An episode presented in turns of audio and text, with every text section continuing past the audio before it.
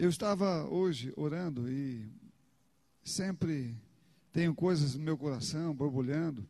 E, e Deus sempre fala comigo de forma pessoal, trazendo coisas para mim mesmo, que trazem revelação no meu próprio coração, e verdades que eu já sei, e Ele traz revelação sobre aquilo também. Sabe, meu, meus queridos, eu sei que eu mesmo já pensei assim muitas vezes. Você às vezes vê na história e vê muitas pessoas que Deus usou que ele usou no tempo, que ele usa hoje também. Você vê pessoas que são usadas de forma poderosa. E às vezes pensamos que as pessoas ela têm alguma coisa especial, não é? Que Deus, de fato, para elas tem alguma coisa especial. É o chamado delas, não é? Não há, não há dúvida que chamado é uma coisa particular. Mas mover-se no espírito ou mover no espírito de forma poderosa não está ligado diretamente ao chamado.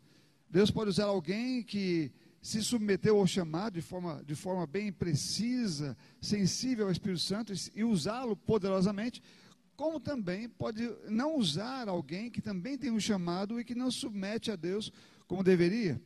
Mas a questão não é só ter um chamado ou não ter um chamado, né? um chamado, cinco, dois ministeriais, porque todos nós temos um chamado em alguma área. A questão é o quanto conhecemos daquilo que Deus fez por nós na cruz do Calvário. Quanto conhecimento temos disto? Porque a Bíblia fala que o, o justo, o justo não, que o meu povo, né, naquela época, o meu povo perecia porque lhe faltava conhecimento. Então, com certeza, é a falta de conhecimento que traz não é, essa, essa vagareza, ou essa, é, essa pessoa lenta para entender às vezes o que é e não, e não age à altura, ou não se disponibiliza à altura daquilo que Deus quer, ou precisa que ela se disponibilize. A Bíblia diz que os olhos de Deus estão passando por toda a terra para encontrar aquele cujo coração é totalmente dele, para que ele se mostre forte para aquela pessoa. Então não está procurando alguém que tenha um dom, alguém que ele quer dar um dom, ele, as pessoas já nasceram e algumas delas já têm chamados específicos. Ele está dizendo que está procurando pessoas que o coração é totalmente dele, ou seja, que conhece ele, que o busca e que cresce a cada dia mais no conhecimento de quem ele é ou de quem Deus é e quem ele é em Deus. E isso é importante, porque é isso que nos torna cada vez melhores naquilo que fazemos. É isso que nos torna completamente disponíveis a Deus para que Ele nos use na sua totalidade ou com liberdade. Então, algumas pessoas que você já ouviu falar, e que você viu, nossa, esse homem é um homem que Deus chamou mesmo, Deus usa poderosamente, Deus é, é, faz com que coisas maravilhosas e milagres aconteçam na vida dele. Sabe, meu irmão, eu pensei e vivi isto na minha juventude, ainda, hoje eu não vivo mais isto. Sei que tenho é, olhado para outras pessoas, homens de Deus poderosos, que foram usados por Deus de maneira plena ou de maneira poderosa. Né? Eu olho para esses homens como pessoas que se entregaram completamente, me inspirando a fazer o mesmo, a buscar o crescimento, a buscar desenvolvimento, a entender quem eu sou, para que eu me libere em Deus pela fé, para que Ele possa me usar. Amém, irmãos?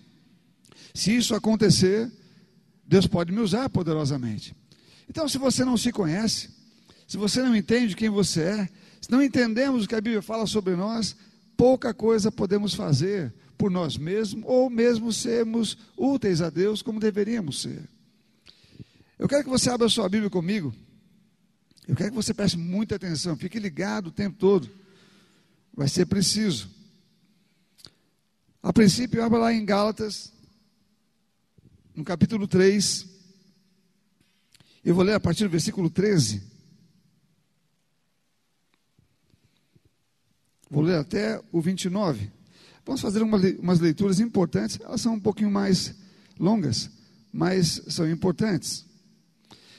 Gálatas 3, a partir do versículo 13.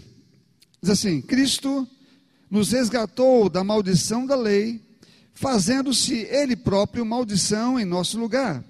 Porque está escrito: Maldito todo aquele que for pendurado no madeiro, para que a bênção de Abraão chegasse aos gentios em Cristo Jesus, a fim de que recebêssemos pela fé o Espírito prometido.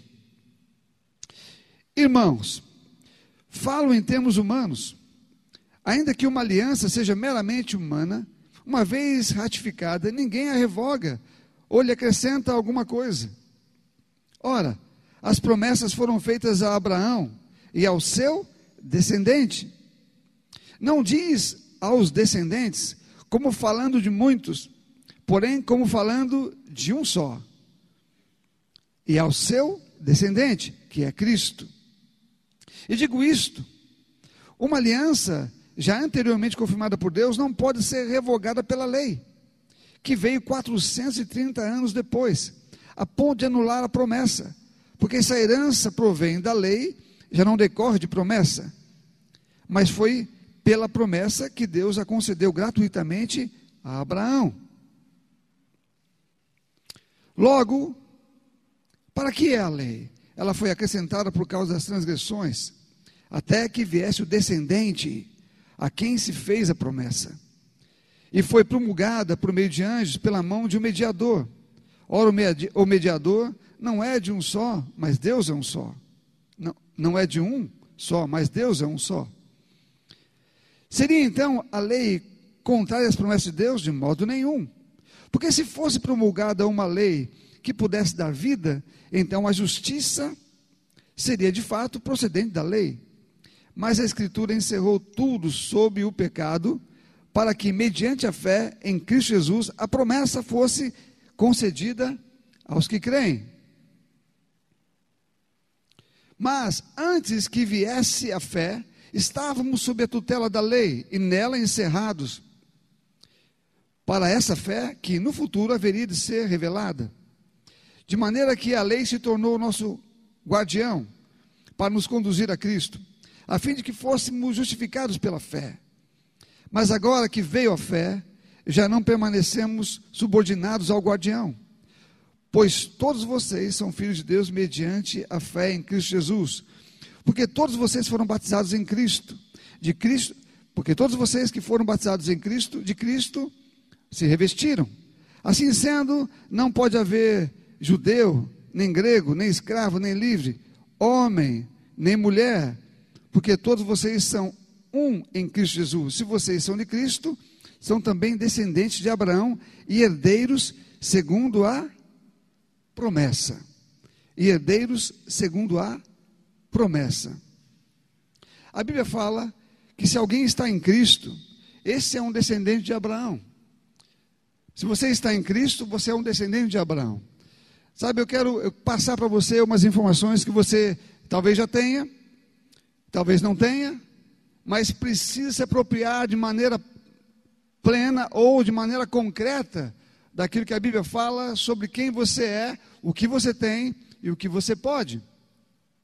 Aqui no livro, fique aberto com o seu livro em Hebreus, no capítulo, vou ler daqui a pouquinho, capítulo 1, a partir do versículo 1. Hebreus, capítulo 1, a partir do versículo 1. Deixa aberto lá. Aleluia, deixa eu deixar a minha também aqui. Hebreus 1, a partir do versículo 1. A Bíblia nos orienta claramente de que Deus precisava, ou Jesus precisava vir aqui. Ele precisava vir ao mundo para fazer alguma coisa poderosa, importante, fundamental e definitiva. E ele veio. Nós conhecemos bastante sobre a promessa de Deus e o ato de Jesus. Para muita gente, esse ato ficou corriqueiro, ficou alguma coisa comum. Eles não sabem exatamente do que Jesus os veio salvar.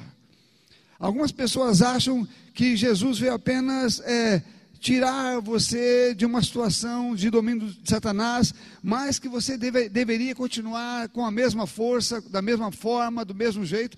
E alguns até acham, né?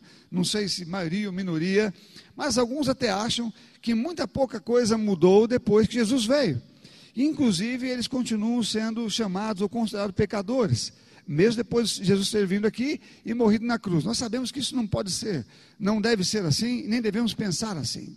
Alguma coisa grande aconteceu, um poder grande foi, foi é, vindo do céu para desfazer algo que somente a morte de Jesus poderia fazer. E o que foi que ele fez? O que isso causou em nossa vida? Qual o resultado disso em nossa vida?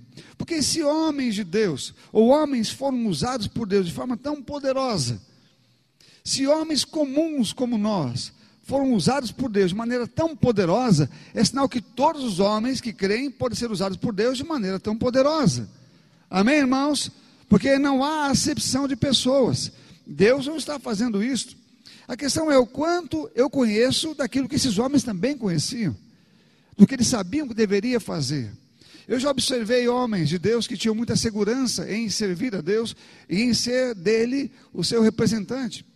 Fiéis, fiéis a qualquer custo, fiéis de qualquer maneira.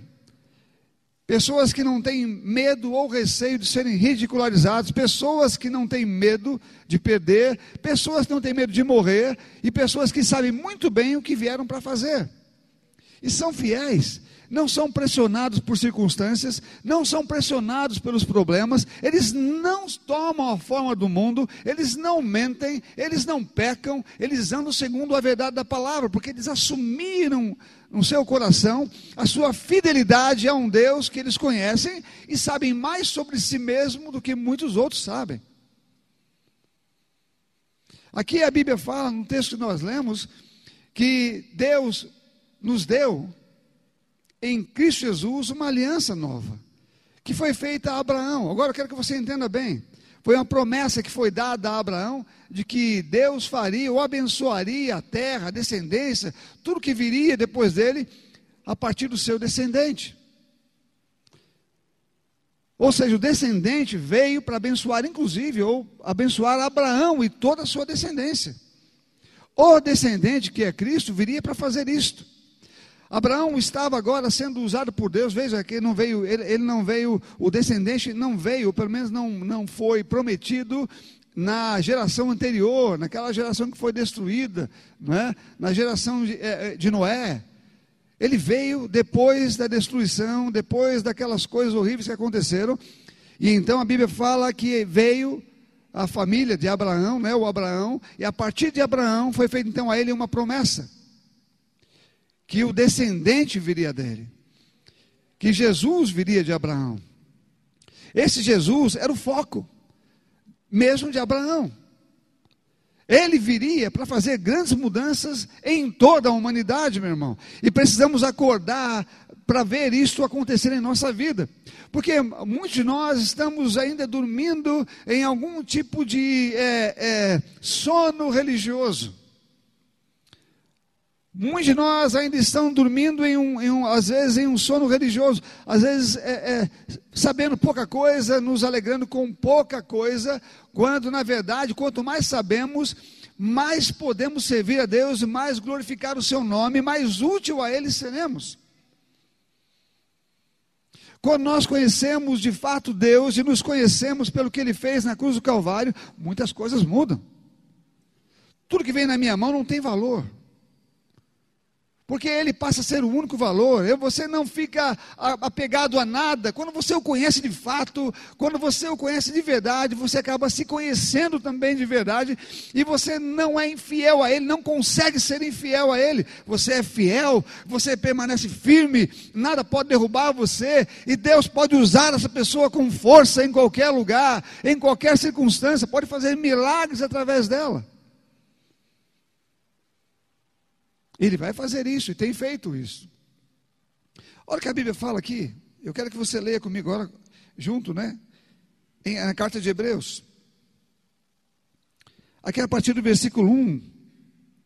Eu vou ler até o versículo 14. Diz assim: E antigamente Deus falou muitas vezes, de muitas maneiras, aos pais pelos profetas.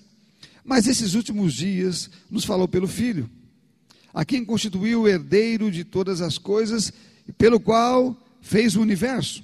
O Filho é o resplendor da glória de Deus e a expressão exata do seu ser, sustentando todas as coisas pela Sua palavra poderosa. Depois de ter feito a purificação dos pecados, assentou-se à direita da majestade nas alturas, tendo se tornado tão superior aos anjos quanto herdou mais excelente nome do que eles. Uma pausazinha, vou continuar lendo. Olha aqui, meu irmão, eu sei que algumas pessoas, por causa da, do sono religioso, não conseguem ver coisas tão claras que estão na Bíblia. Aqui está dizendo que Jesus, a Bíblia fala que o universo foi feito por Ele, e Ele veio aqui. E aqui diz que Ele realizou uma obra. Depois de ter realizado, voltou para o Pai. E Ele herdou um nome. E aqui diz que esse nome é um nome tão superior, não é? Ele, ele, se tornou tão superior, ele se tornou Jesus tão superior aos anjos quanto herdou mais excelente nome do que eles. Bom, se Jesus se tornou tão superior aos anjos, significa que ele não era superior antes. Se ele herdou um nome mais excelente, é porque ele não tinha um nome tão superior antes, ou tão excelente antes. Qualquer um de nós que pensasse assim não faria sentido, porque a Bíblia fala que ele é Deus, estava com Deus, ele é a palavra, ele era, ele é um da Trindade, não é? Então, obviamente, não havia nenhum anjo estava acima dele. Não havia nenhum nome acima do eu sou, porque ele era o eu sou, ele é o eu sou. Ele é Deus Pai, Deus Filho, Deus Espírito. Deus enviou o seu próprio filho, segundo a Bíblia, o seu único filho, unigênito. Amém? Seu único filho. Amém, meus irmãos? Vocês estão aqui? E ele deu o seu filho. Aqui diz que o filho é o resplendor da glória de Deus, é a expressão exata do seu ser, expressão exata de Deus. E diz aqui, sustentando todas as coisas pela, pela sua palavra poderosa, depois de ter feito a purificação dos pecados, assentou-se à direita da majestade nas alturas, tendo se tornado tão superior aos anjos, quanto herdou mais excelente nome que eles. Bom, se Jesus já era superior aos anjos, e ele não chamava Jesus, ele era Deus, é Deus, ele era Deus, é Deus, não é? E ele, a Bíblia fala que ele se tornou aqui, que ele fez alguma coisa ou se tornou o superior aos anjos.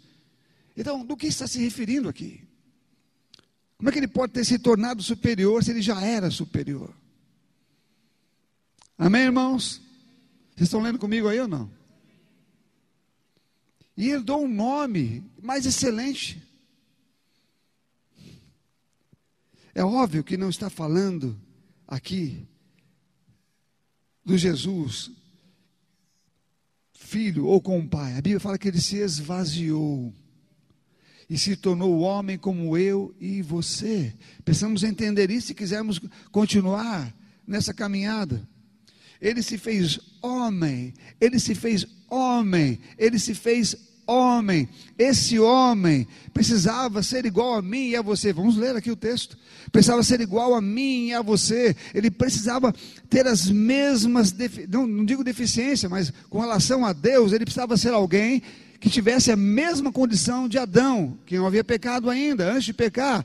Um homem como eu e você, justo, sem pecado, com a possibilidade de pecar. Porque Deus não tem possibilidade de pecar, mas Jesus foi criado como homem na possibilidade de pecar. Amém, irmãos? A Bíblia fala que ele em tudo foi tentado, Deus não pode ser tentado, mas Jesus foi tentado. Então ele estava como homem, na condição de ser tentado e na possibilidade de pecar, mas a Bíblia fala que ele, ele foi tentado, mas não pecou. Então vamos imaginar sobre isso. Então ele veio nessa condição. Precisava ser homem, precisava estar na condição de homem, precisava resistir como o homem resiste ao pecado. Um justo, porque ele não, estava, ele não, não era pecador, ele não tinha nada, ele não pecou, então ele era justo, mostrando como o homem justo pode permanecer livre, longe do pecado e sem deixar o diabo tocar nele. Ele fez exatamente isso. Ele andou aqui, ele realizou esta obra, ele, ele, ele era o único filho de Deus, o filho unigênito de Deus, é o que a Bíblia fala. E então, esse Jesus, homem, dentre os homens, meu irmão, talvez isso seja um mistério para todos nós, mas é o que está dizendo aqui. Nem tudo nós entendemos como aconteceu, mas sabemos que aconteceu, porque a Bíblia conta. E se nós não aceitarmos o que a Bíblia está falando, só porque eu não entendo como aconteceu, eu fico sem viver isto na minha vida. Esse Jesus que veio como homem aqui, que andou como homem, que, que esteve como nós, sentindo as mesmas coisas, sentindo as mesmas dores, usando o banheiro como todos nós usamos. Ele era um homem como todos nós éramos. Ele tinha que andar, chegar nos lugares, fazer as coisas. Ele se cansava. Ele tinha tudo isso que um homem tem. Ele não saía voando, ele, ele conseguia sim fazer milagres, e tudo que ele fez, qualquer homem que crê que Deus quer que ele faça, vai fazer. Porque ele falou: vocês falam as coisas que eu fiz, e outras maiores farão também. Então ele não colocou isso como sendo algo que somente ele podia fazer, mas que todos que pudessem crer fariam também. Esse era Jesus, ele veio, e esse homem Jesus, esse homem Jesus, porque tinha que ser, tinha que ser um justo. Primeiro Adão, segundo Adão. Primeiro Adão veio trouxe o pecado. Segundo Adão vai retirar o pecado. Espírito vivificante, trazendo vida. E numa condição perfeita, uma condição maravilhosa. Às vezes nós demoramos muito para aprender sobre isto, ou somos lentos demais, porque não acreditamos que, que isso tudo que a Bíblia fala é alguma coisa possível para nós. Então ficamos lentos. Nos envolvemos com o mundo, nos envolvemos com as coisas daqui, de vez em quando tocamos o mundo espiritual e achamos que é assim que vamos viver até a nossa morte. Mas não é. Jesus é o padrão. Jesus é o padrão. A maneira de viver é a maneira dele. Quando você olha para ele, você vai fazer o que eu fiz e outras coisas maiores. Ele é o padrão. Quando você não deixa, você não tem ele como seu padrão, você vive qualquer outro padrão, um padrão que você mesmo cria. E você acha que está bom, quando você é a sua própria referência, como eu já falei aqui, então, meu querido, você tem uma referência muito pequena. Mas quando Jesus é a tua referência, então as coisas começam a mudar. Agora, veja o que diz aqui. Vou continuar lendo.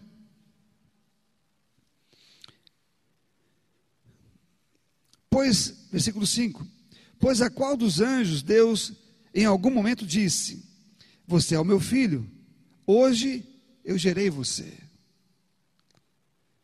Pois a qual dos anjos ele disse: Você é o meu filho, hoje eu gerei você. Quando Deus disse para Jesus que ele foi gerado? Algumas pessoas dizem que você é meu filho, porque eu gerei você hoje. Ou seja, você se tornou meu filho porque foi gerado hoje. E penso que foi lá no Belém. Em Belém. Mas não foi. Porque ali ele só, o filho só tomou carne. Amém? Para ele ter sido gerado de novo e se tornado filho, então teria que acontecer alguma coisa nesse meio. E a Bíblia fala que, vai falar o que, aconteceu. E depois ele disse: Outra vez eu lhe serei por pai. Eu lhe serei por pai. Falando com Jesus. E outra vez eu lhe serei por pai. E outra vez. Então ele já era pai na primeira vez. E agora diz: E outra vez lhe serei por pai. E ele me será por filho. E novamente ao introduzir, e novamente ao introduzir o primogênito no mundo, aleluia, diz: E todos os anjos de Deus o adorem. Presta atenção novamente agora ao introduzir, porque a Bíblia fala que ele morreu. E quando ele morreu, a Bíblia fala que a Bíblia diz que houve um desligamento de Deus e de Jesus. Houve uma, uma morte espiritual ali. A Bíblia também fala que Jesus foi vivificado no Espírito. Vivificado no Espírito, ou seja, ele teve que ser revivido no Espírito. Como aconteceu isso? Eu não sei, meu irmão. Se eu soubesse, eu te explicaria, mas está escrito na Bíblia. E aqui diz que ele foi gerado de novo, e de novo, outra vez, ele será filho dele. Ó, outra vez e serei por pai, disse. E ele me será por filho. Só que agora ele não chama mais de unigênito. Você vê que ele, ele vem aqui, quando ele novamente o introduz, ele o chama de primogênito. Quando novamente ele introduz o filho, ele já não introduz o unigênito, ele introduz o primogênito, que é o mais velho. Porque a Bíblia fala que quando ele morreu, ele morreu, ele morreu com quem? Ele levou uma multidão com ele. Mas quando ele ressuscitou, essa multidão que morreu com ele, que creu nele, também ressuscitou com ele. E a Bíblia fala que aí se tornaram uma só família. Agora eu quero contar algumas coisas interessantes aqui. Deixa eu continuar lendo. Versículo 7. E ainda, quanto aos anjos, diz: aquele que a seus anjos faz ventos e a seus ministros labareda de fogo. Mas a respeito do filho, diz: O teu trono, ó Deus, é para todos sempre. Certo de justiça é certo do teu reino. É o certo do teu reino. Amaste a justiça e odiaste a iniquidade. Por isso, Deus, o teu Deus, te ungiu com óleo de alegria, como a nenhum dos teus companheiros. Me disse Jesus, que também é Deus, precisava de óleo de alegria. Me disse Jesus precisava de alegria. Ele é Deus. Mas diz que o teu Deus te ungiu com óleo de alegria, como nenhum dos teus companheiros. Diz ainda: No princípio, Senhor, lançaste os fundamentos da terra, e os céus são obra das suas mãos. Eles perecerão, mas tu permaneces. Todos eles envelhecerão como veste, e como manto tu os enrolarás, e como roupas serão igualmente mudados. Tu, porém, és o mesmo, e os teus anos jamais terão fim. Como é que alguém pode dizer isso para Deus? como se fosse algo novo, algo que aconteceu agora. Ora, ele já era assim, ele está falando de um acontecimento ou de coisas que Deus diz a esse Jesus que ressurreto agora se torna um primogênito e dá a ele coisas. Dá a ele coisas, óleo de alegria, manda, diz para que os anjos é, é, o sirvam, estejam diante dele.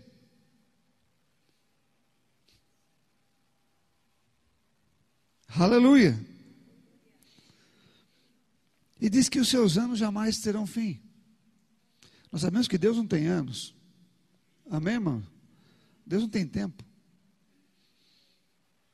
Então, ah, os anos de quantos são os anos de Deus? Deus não tem anos. Ele não tem tempo. Deus está falando uma linguagem diferente aqui. Ora, qual dos anjos Deus, em algum lugar, em algum momento, disse: Sente-se à minha direita, até que eu ponha os seus inimigos por estrado dos teus pés. Não são todos eles espíritos ministradores, enviados para serviço a favor dos que hão de herdar a salvação? Ele diz: Sente-se à minha direita, até que eu ponha os teus inimigos por estrado dos teus pés. Quem acredita que Jesus,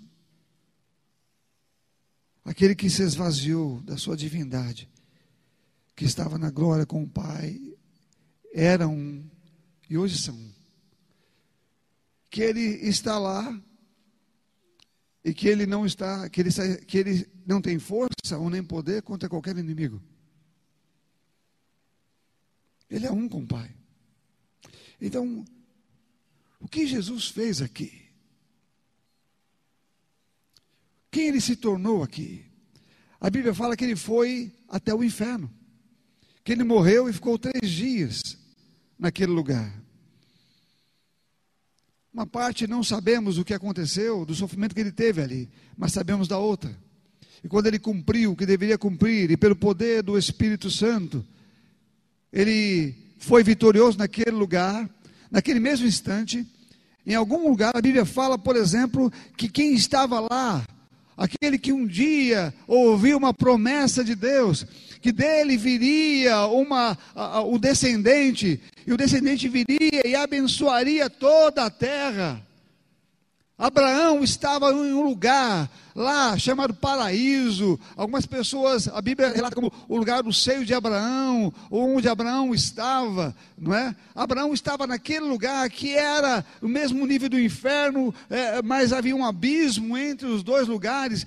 E Abraão estava aguardando que aquele descendente que viria viesse um dia.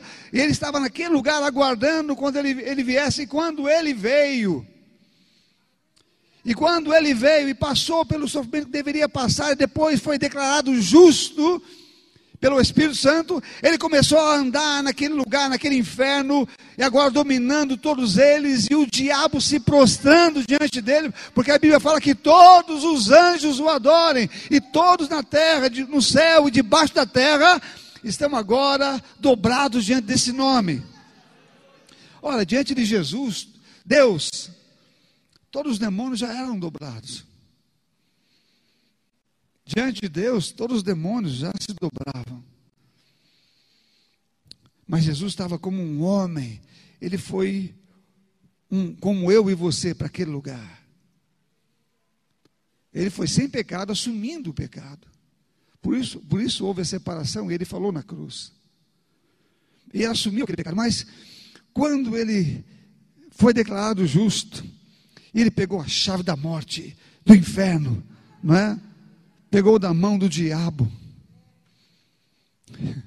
arrancou tudo aquilo dele e começou então agora a caminhar para o outro lado, onde estava o cativeiro, onde Abraão estava, não é? Onde estava lá Davi, onde estavam todos os outros. Você pode imaginar a festa? Agora, aqueles homens, Abraão, Davi, Samuel, todos os outros que estavam ali aguardando esse dia poderoso, porque a Bíblia fala que ele levou cativo o cativeiro, ele libertou aquelas pessoas daquele lugar.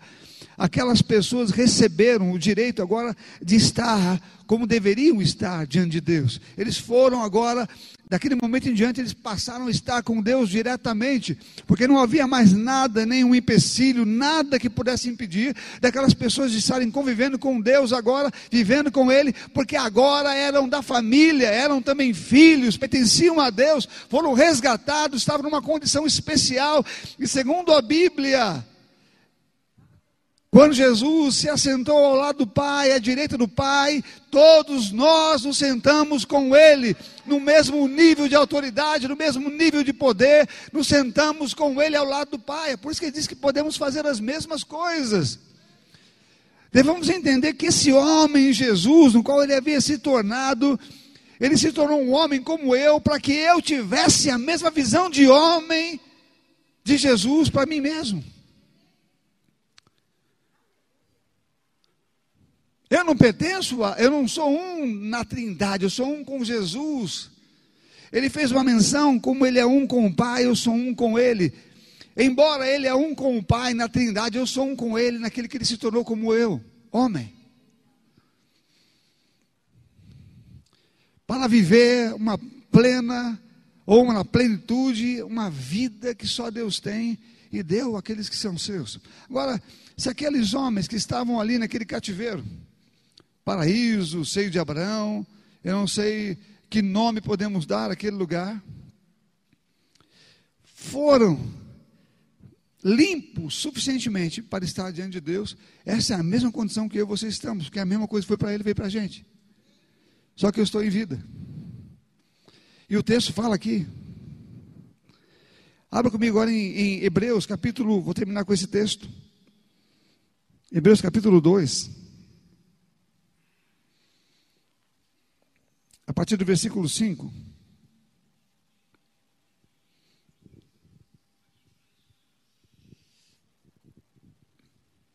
Ele faz menção a um texto falado por Davi. Ele diz: Pois não foi aos anjos que Deus sujeitou o mundo que há de vir, sobre o qual estamos falando. Pelo contrário, alguém em certo lugar deu testemunho dizendo: Que é o homem que dele te lembres, ou filho do homem que o visite, que visites, fizeste-o por um pouco menor do que os anjos.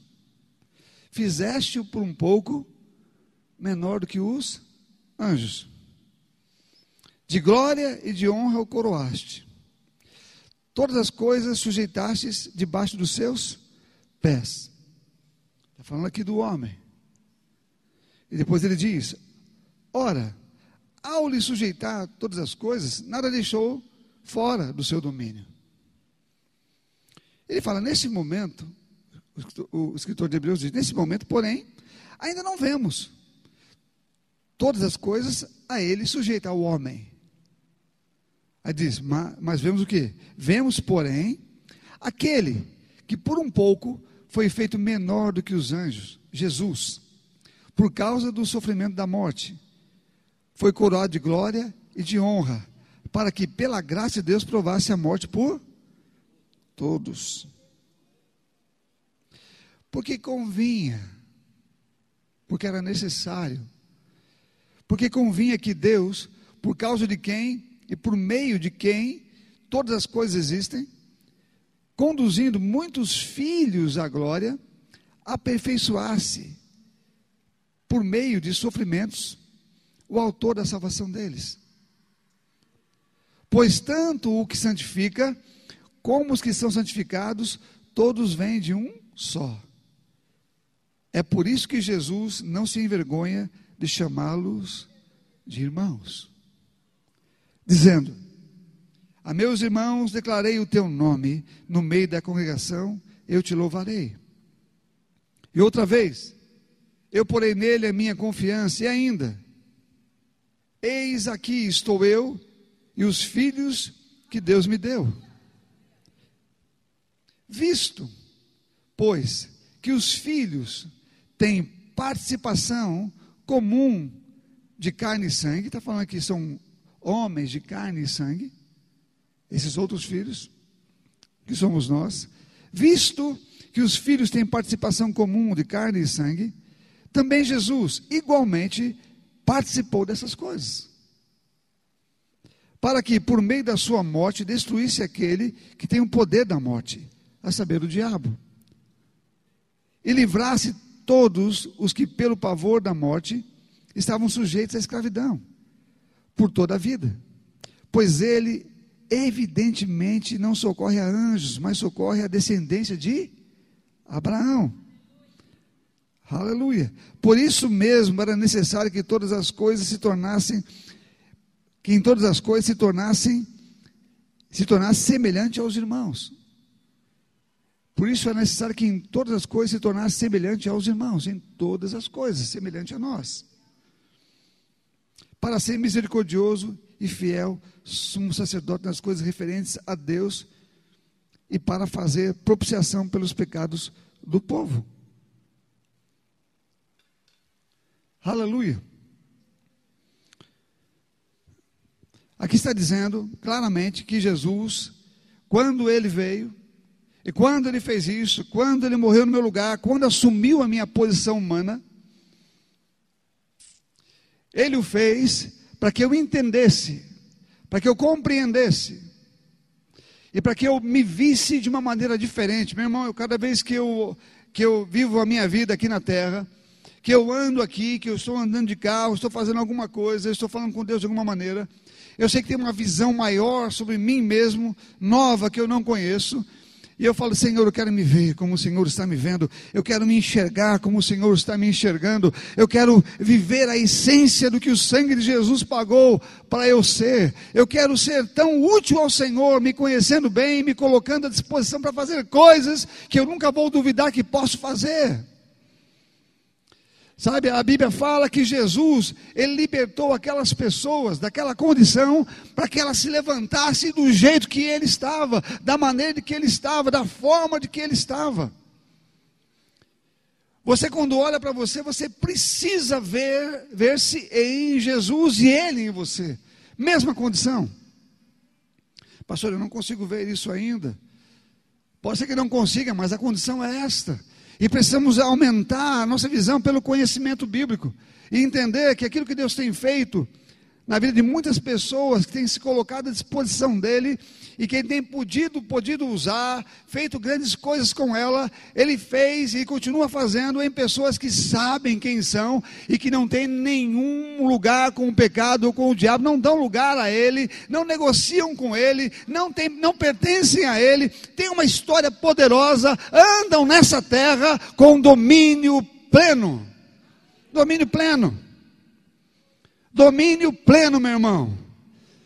Entenda porque ele deu a você você havia perdido, mas Jesus ganhou. Todo domínio foi dado a Ele, a Ele como homem, Ele deu a igreja. A igreja está aqui para andar como Jesus, fazer o que Ele fez e, e ter o mesmo pensamento. Devemos nos armar com o mesmo pensamento dele, com a forma como ele disse. Ele era filho de Deus e nos fez filhos também. E a Bíblia fala que os anjos são nossos conservos. Deus envia os seus anjos para nos ajudar e para nos servir naquilo que precisamos. Como serviam a Jesus? Você se lembra quando foram prender Jesus? E que Pedro foi lá e cortou a, a, a orelha de um soldado? E Jesus foi lá e curou o soldado, e ele falou uma coisa interessante. Eu quero que você preste atenção. Essa era a diferença de Jesus, que era Deus, e Jesus, que era um homem justo. Ele não, ele não falou como Deus, mas falou como homem ali. Ele falou: se eu quisesse, eu pediria ao Pai, e Ele enviaria doze legiões de anjos. Mas foi para isso que eu vim. Na condição de Deus, ele dizia: se eu quisesse, eu enviaria doze legiões de anjos. Você entende? Mas estava na condição de homem. Então isso mostra que nós temos condições de pedir ao Pai. E Ele envia os anjos. Amém, irmãos? E Ele envia os anjos, porque eles são nossos conservos. Ele vem para nos ajudar, para nos servir naquilo que nós precisamos. Sempre que alguém orava ou buscava alguma coisa, a Bíblia fala que Deus enviava um anjo para falar ou para fazer alguma coisa. Hoje nós temos o Espírito Santo habitando dentro da gente. Sabe, querido, se você não entender quem você é, você vai pensar que você é parte desse mundo. Você ainda vai continuar pensando de forma medíocre.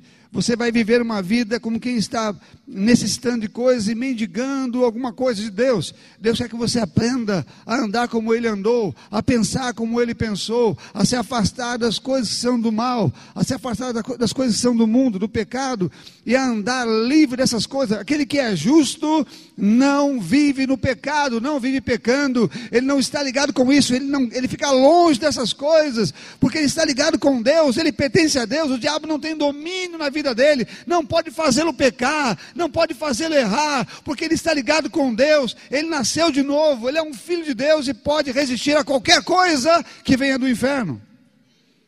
Jesus resistiu e falou: Você pode fazer também. Ele se fez um comigo para que eu fosse um com ele. Ele se fez pecado no meu lugar para que eu me tornasse justiça de Deus nele. E precisamos entender isto. O sangue dele resolveu ou não resolveu o problema? Diga, resolveu. O sangue dele não, não resolveu parcialmente.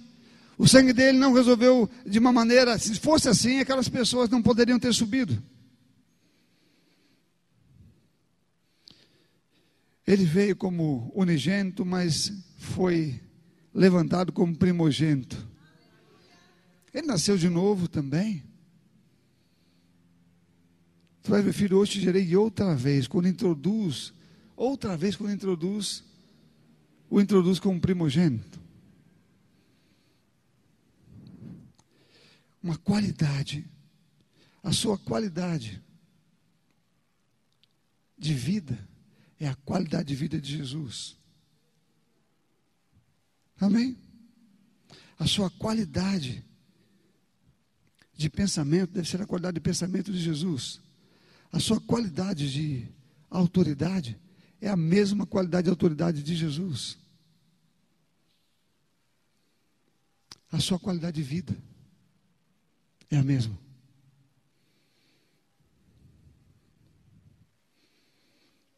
Aí Deus diz, porque agora eles sabem com quem está falando? Sede santos, porque eu sou santo. Vocês têm condições de ser santo como eu. Porque eu sou santo. Um padrão poderoso. Sabe, irmãos, nesse mundo, nós, Igreja de Cristo, se você entregou sua vida a Jesus, se você não é mais escravo do mundo. Nesse mundo nós somos os únicos que bota medo do inferno e que o diabo não tem controle. O diabo não tem controle sobre a igreja. O diabo não tem controle sobre a igreja. Ele não consegue fazer a igreja parar. Ele não consegue fazer a igreja retroceder. Ele não consegue fazer a igreja perder, porque a igreja não perde. A Bíblia fala que a, a Bíblia diz que a fonte da igreja é Deus. Deus enche a igreja todos os dias. O que vem sobre ela, meu irmão, o diabo não pode tirar. Jesus disse isso. Olha, ele não tem nada a ver comigo. Mas sabe, algum, algum, algumas pessoas elas tentam olhar para Deus ainda carregando consigo a mentalidade é, do antigo homem, da antiga pessoa. E é por isso que a Bíblia vive falando sobre nós pararmos de pensar errado. Em Romanos 12, um texto tão conhecido, tão pregado, tão lido, que o apóstolo Paulo diz: Olha, eu rogo a vocês que não, não, não tomem a forma do mundo, mas renovem-se na maneira de pensar, para que experimentem a boa, agradável e perfeita vontade de Deus. E está dizendo que é aqui o problema. O problema está na maneira de pensar. Nós vamos até um nível, e depois não passamos dali. Mas a Bíblia fala: você deve olhar para Jesus e enxergar nele o seu padrão, a sua forma. Veja ele, enxergue o seu padrão.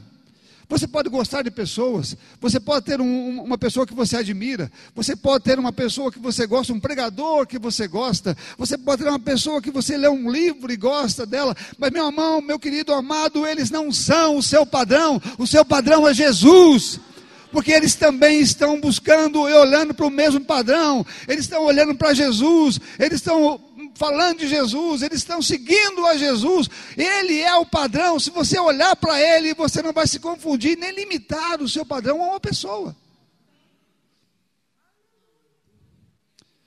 Você vai olhar para ele e vai dizer assim: Eu posso fazer isso, porque ele disse que eu faria o que ele fez e faria coisas maiores. Eu posso servir a Deus, eu posso rejeitar o pecado. O pecado não pode me dominar, nenhum vício pode bater na minha porta e me prender, porque eu estou livre do poder do diabo e do poder do pecado.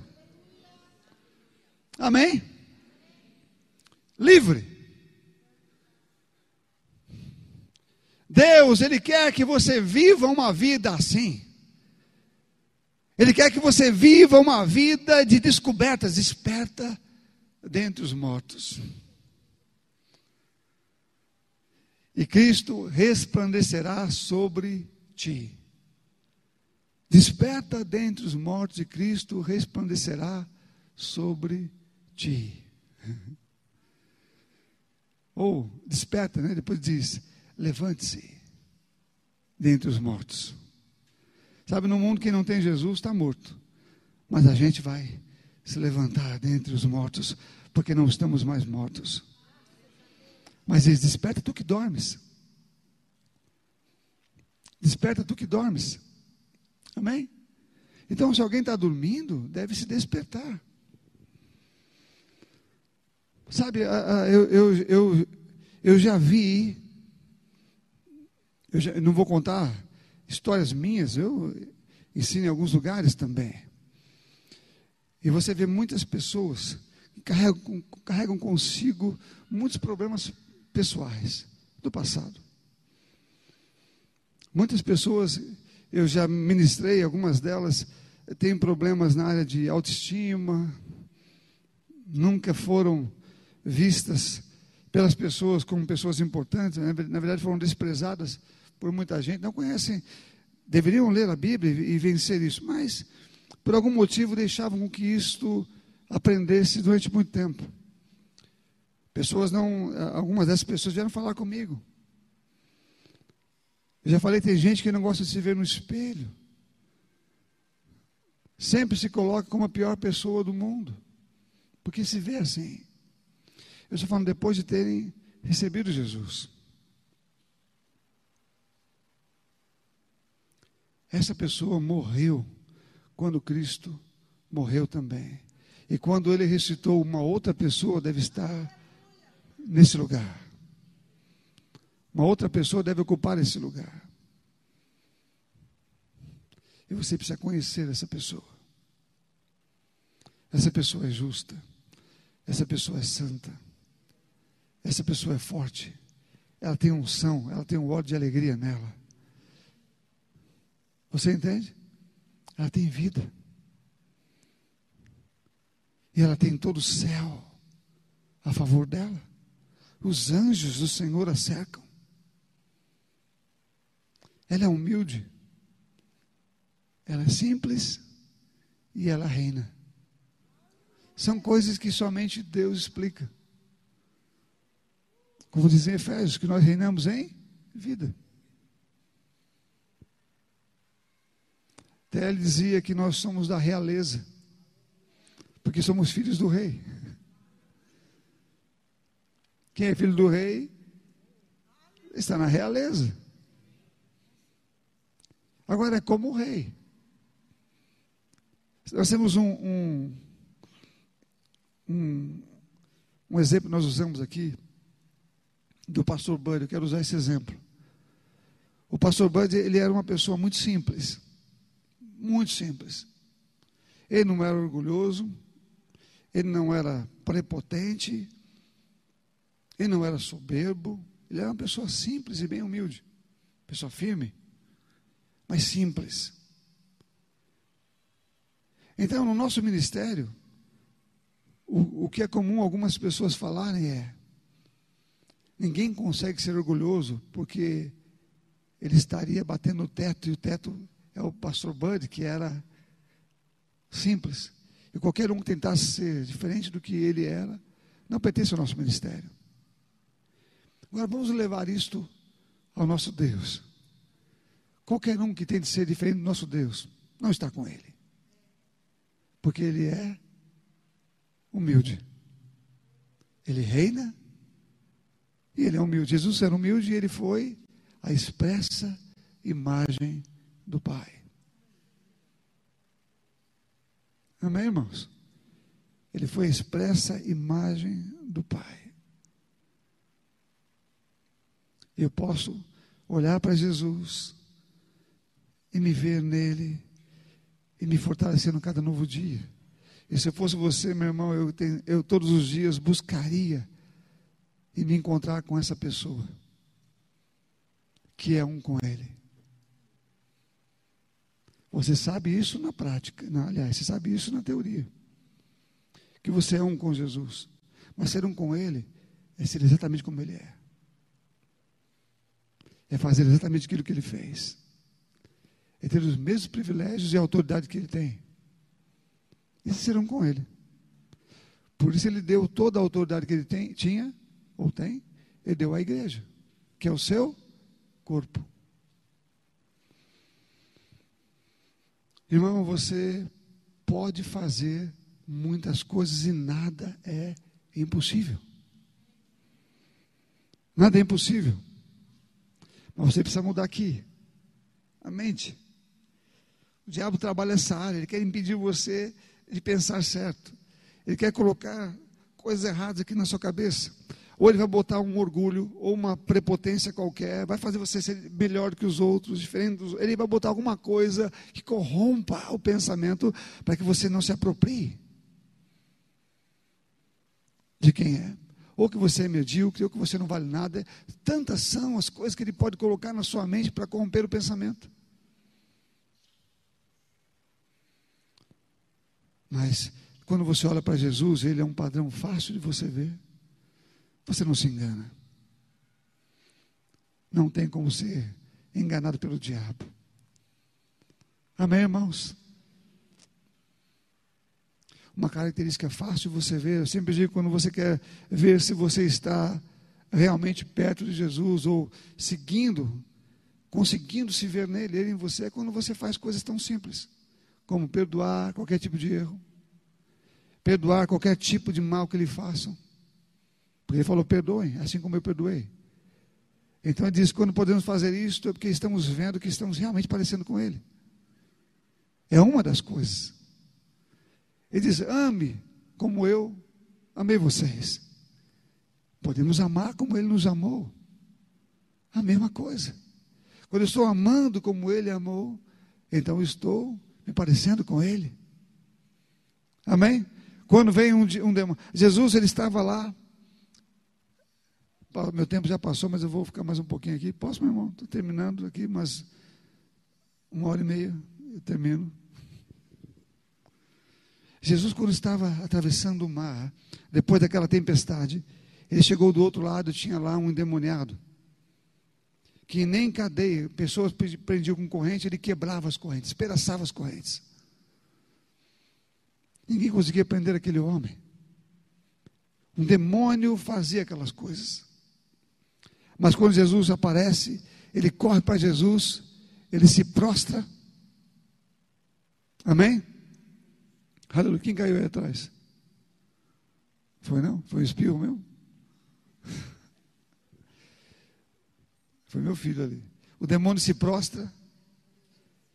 Ele se prostra e diz: Por que vieste me atormentar antes do tempo? Tu és o filho de Deus. Sabe, o demônio sabe que você é o filho de Deus. E eu me lembro aqui, eu já falei aqui uma vez de R.W. Chambá. Né? Não sei se está vivo ainda. Né? R.W. Chambá eu conheci. Ele uma vez estava de férias em algum lugar e ele viu que havia um, um grupo de ciganos em algum lugar. Ele, ele viu um, um demônio em uma pessoa lá e ele desceu até lá.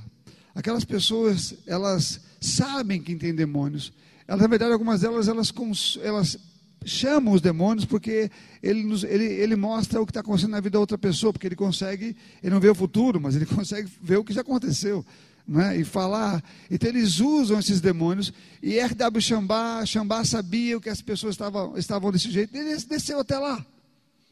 E quando ele chegou lá, uma mulher apareceu diante dele e o demônio se manifestou e começou a, a, rosnar para ele, a dizer: O que você está fazendo aqui? Ele falou a mesma frase que disse para Jesus, aquele demônio falou para Xambá: Por que você veio me atormentar? Ele disse: Essa mulher me quer. E Xambá disse: Eu sei. Eu só vim aqui para atormentar você mesmo. E depois foi embora. Sabe, irmãos, você precisa entender que, assim como os demônios viram Jesus, ele nos vem. Amém? Agora, eu não posso ter nada a ver com ele. Eu não posso ceder ao que ele pede. Eu não posso fazer o que ele quer. Porque eu passo a ser servo dele.